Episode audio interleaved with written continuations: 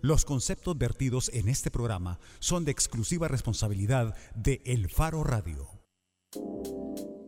¿Qué tal? Bienvenidos a El Faro Radio. Hoy es 8 de noviembre de 2018. Soy Karen Fernández y estoy en compañía de Arisbel Arismendi, periodista del Faro. Hola, Arisbel. Hola, Karen, ¿cómo estás? El día está movido. Muy movido, de hecho. Extrañamos a Nelson Rauda, que recordemos está siguiendo la caravana de migrantes que salió del Salvador el 31 de octubre o sea, el miércoles de la semana pasada.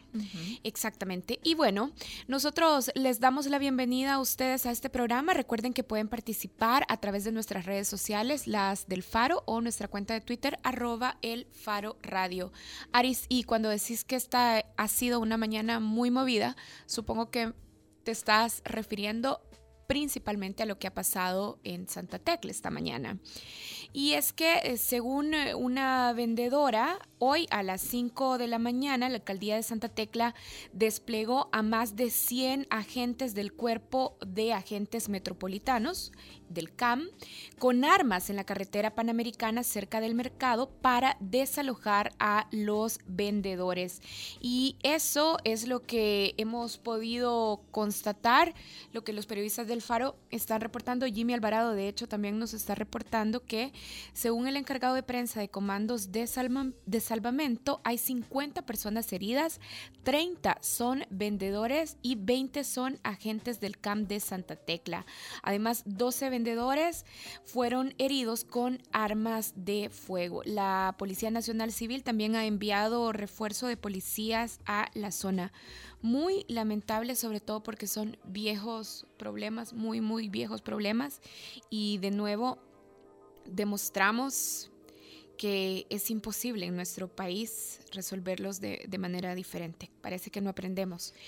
Y bueno, también tenemos que hablar de lo que ha pasado en Estados Unidos. El día martes, mientras hacíamos este programa, se estaban desarrollando las elecciones de medio término en Estados Unidos.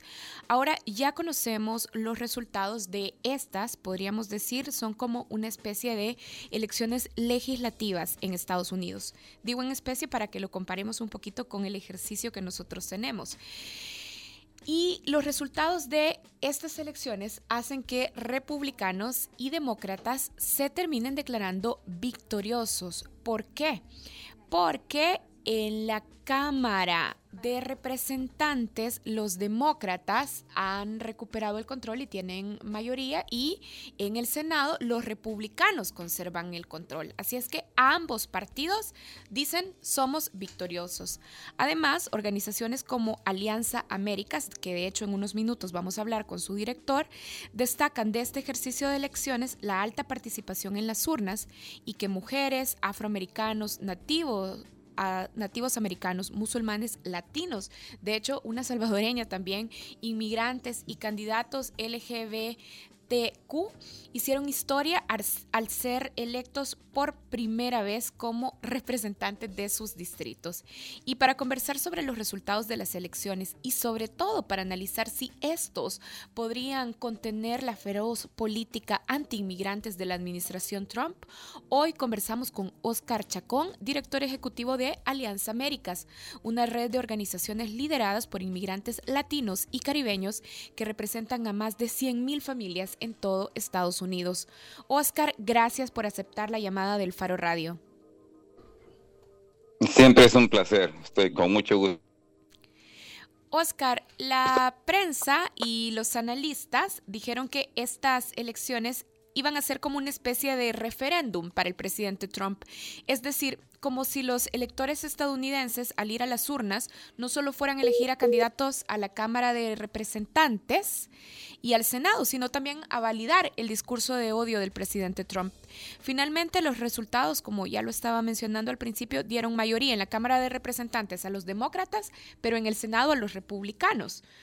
Así es que te, te hago la primera pregunta. ¿El discurso xenófobo y nacionalista de Trump pierde adeptos o en realidad resulta fortalecido a la luz de estos resultados? Pues te va a parecer sorpresivo, pero el resultado en realidad es ambos sí y no, porque lo que vimos, por ejemplo, en el Senado es que el resultado electoral tiende como a reafirmar. Estamos perdiendo un poquito la Y es que el mensaje antiinmigrante. ¿Quieren que les llame yo mejor de regreso? Hagamos la prueba, Oscar. Si, te sirve, te marco ahora mismo yo. Hagamos la prueba. Y mientras.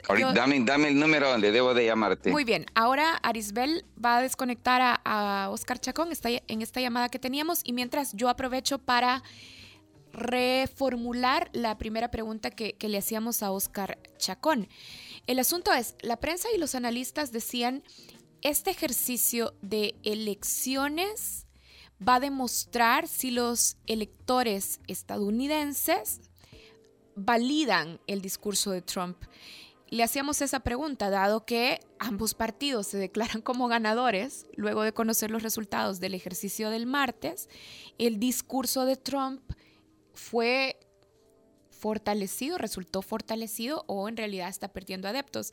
Y, Oscar casi que le daba vuelta a la pregunta y decía, bueno, sí y no, porque claro, en la Cámara de Representantes ganan los demócratas y en el Senado ganan los, los republicanos. Bueno, eso te muestra por un lado la división también que hay en el país respecto a la administración de Donald Trump y lo que esperaban los republicanos tampoco se ha dado, es decir, tampoco ha habido, digamos, una marea de apoyo, digamos, a, a Trump, lo que quiere decir que esta estrategia, por ejemplo, de utilizar la caravana de migrantes, por ejemplo, como una razón para radicalizar eh, voy a tratar de conectar a Oscar. Como una razón para tratar de radicalizar a los electores, decías. Probablemente no ha tenido el éxito que se esperaba. Y la siguiente pregunta, que además es muy importante hacer, es si esta victoria de los demócratas en el Congreso puede incidir a favor de las comunidades de migrantes, especialmente a favor de la comunidad de migrantes centroamericanos. Y está Oscar Chacón de nuevo en línea. Hola, Oscar. Hola, ¿qué tal? Perdón que la se nos cortó la llamada. Pero mejor la conexión estaba empezando a decir... Me decías sí, no. Te decía sí, no, porque en realidad lo que hay que reconocer es que el Senado de los Estados Unidos, donde cada estado elige a dos senadores, o tiene dos senadores en cualquier momento del año, eh, es un reflejo como más claro de dónde está el sentimiento de los votantes por estado. Y en este sentido, no es sorpresivo que no solamente el Partido Republicano mantuvo mayoría, sino que aumentó incluso pues por un curul eh, la ventaja en este cuerpo que es increíblemente importante por los impactos trascendentales que tiene, que luego te puedo explicar. Y en la Cámara Baja, lo que vimos es realmente una expresión como más granulada de la opinión de los votantes por con distrito congresional por distrito legislativo en Estados Unidos, de los cuales, como ya sabes, hay 435 y ahí es donde gana pues mayoría, aunque no es una mayoría muy holgada, es una mayoría pues realmente pequeña la que saca el Partido Demócrata. Y por eso te reafirmo que esta elección se puede interpretar como un cuestionamiento de la postura tan racista y xenófoba de Donald Trump pero es un, una reacción, vamos a decir, ligeramente molesta, pero no podríamos decir que esta elección definitivamente condena ese discurso. Es más, yo me atrevería a decir que esta elección ha sido, en cierta forma, el comienzo ya de la campaña de reelección de Trump para el 2020. Oscar, alguien que no sigue de cerca la dinámica de separación de poderes en Estados Unidos, podría desconocer y podría estarse planteando esta paradoja. ¿Cómo es posible que en el Senado se reafirma la fuerza de los republicanos, pero en la Cámara Baja, en la Casa de los Representantes, no? ¿Cómo, cómo se explica esa aparente dicotomía para alguien que no es experto en seguir el diseño electoral estadounidense? claro.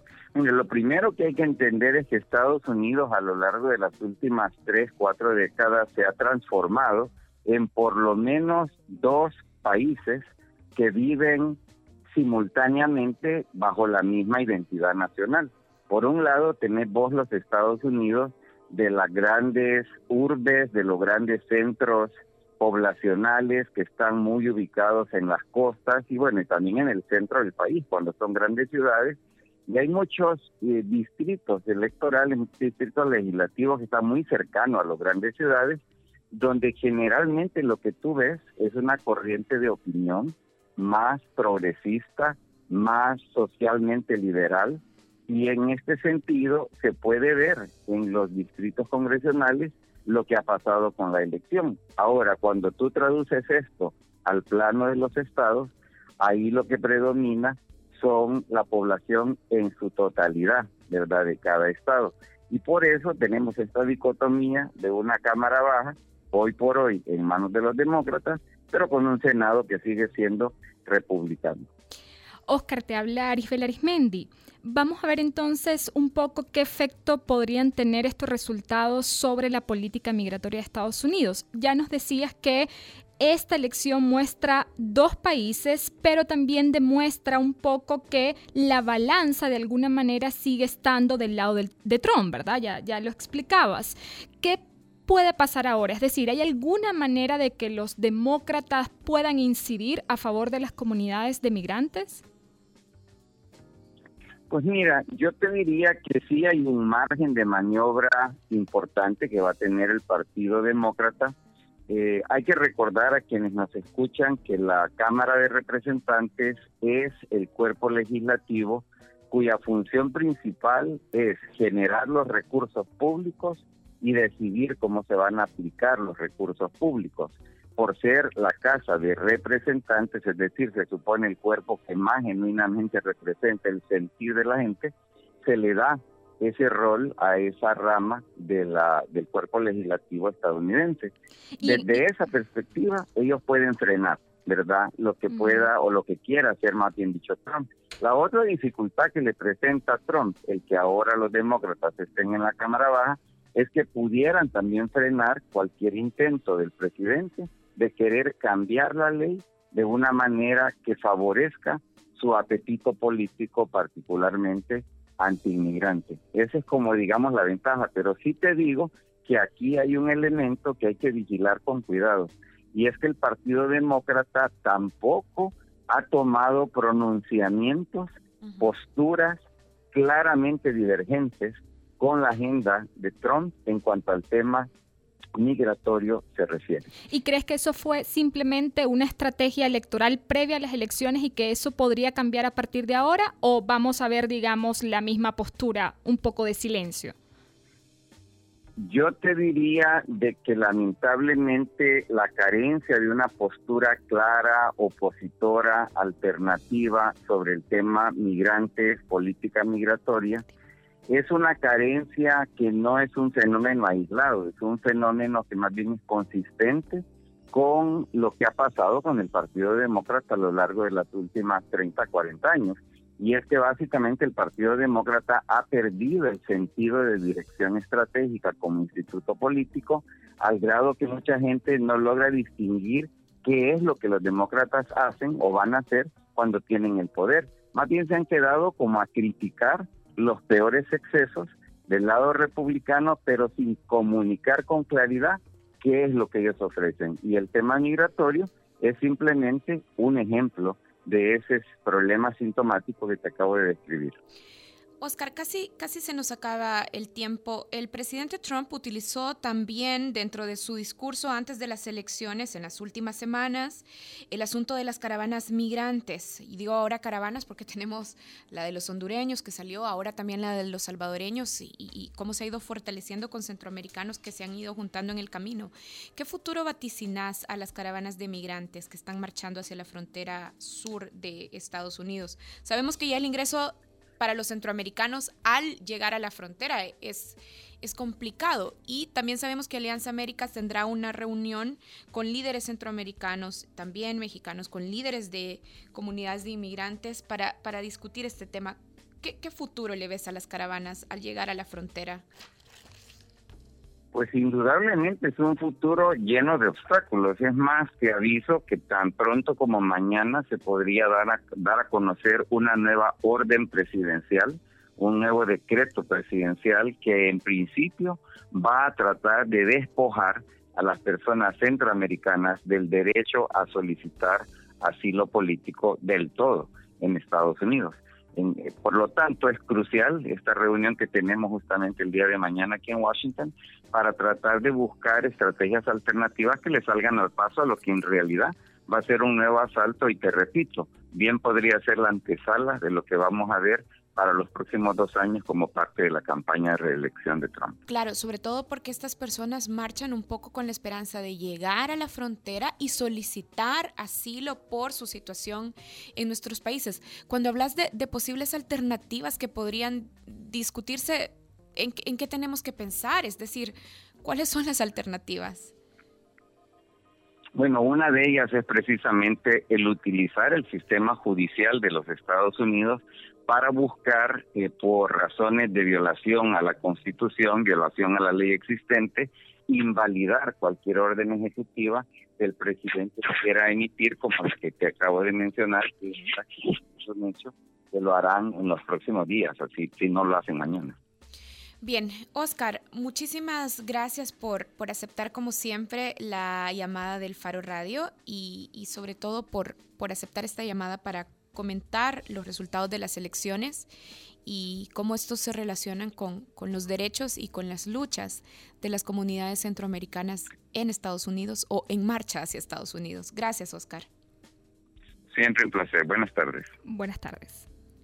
Bueno, conversábamos con Oscar Chacón, director ejecutivo de Alianza Américas. Importante esto que, decía, mañana podría darse a conocer un nuevo decreto presidencial que trataría de despojar a las personas centroamericanas de su derecho para pedir asilo en Estados Unidos. Sí, la verdad es que ha, digamos, ha mostrado un, un escenario que sigue siendo duro, ¿verdad? En general para, para, Centroamérica y para los migrantes y pues que no tendría que haber muchos cambios, digamos, sobre esta política a menos que los demócratas asuman una posición mucho más eh, demostrativa, ¿verdad? Eh, respecto a la caravana.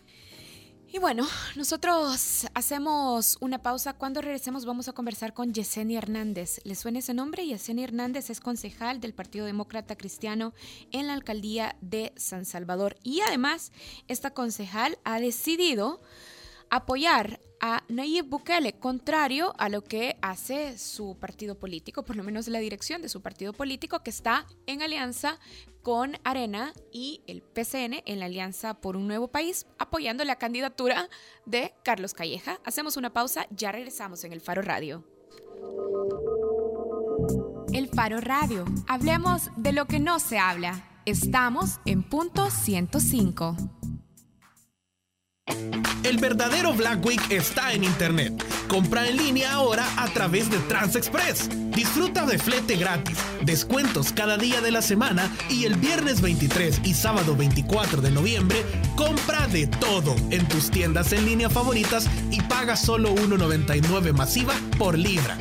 No te pierdas el Black Week Sales de TransExpress y disfruta la emoción de comprar por Internet. Consulta términos y condiciones en www.transexpress.com.sb. Hacemos las cosas como nadie más puede hacerlas y así hemos asegurado nuestro éxito. Somos la aseguradora número uno en El Salvador por más de 22 años. Los líderes siempre buscan la forma. CISA sí paga. Démonos también que esto más que una competición de barismo es competición de café, pues al final. Y poner en lo más alto el, el nombre de café en El Salvador es lo que se busca. El Faro Radio. Hablemos de lo que no se habla. Martes y jueves, una de la tarde, en punto 105. ¿Eres un micro, pequeño o mediano empresario que quiere venderle al gobierno? Recuerda que tienes negocios seguros porque el 12% de las compras del gobierno son para las MIPYME. Además, es muy fácil hacerlo desde Comprasal. Solo ingresa a comprasal.gov.sb y regístrate en tres fáciles pasos. Puedes buscar asesoría e información en espaciomipe.com. Compite y véndele al gobierno. Superintendencia de Competencia y Comisión Nacional de la Micro y Pequeña Empresa.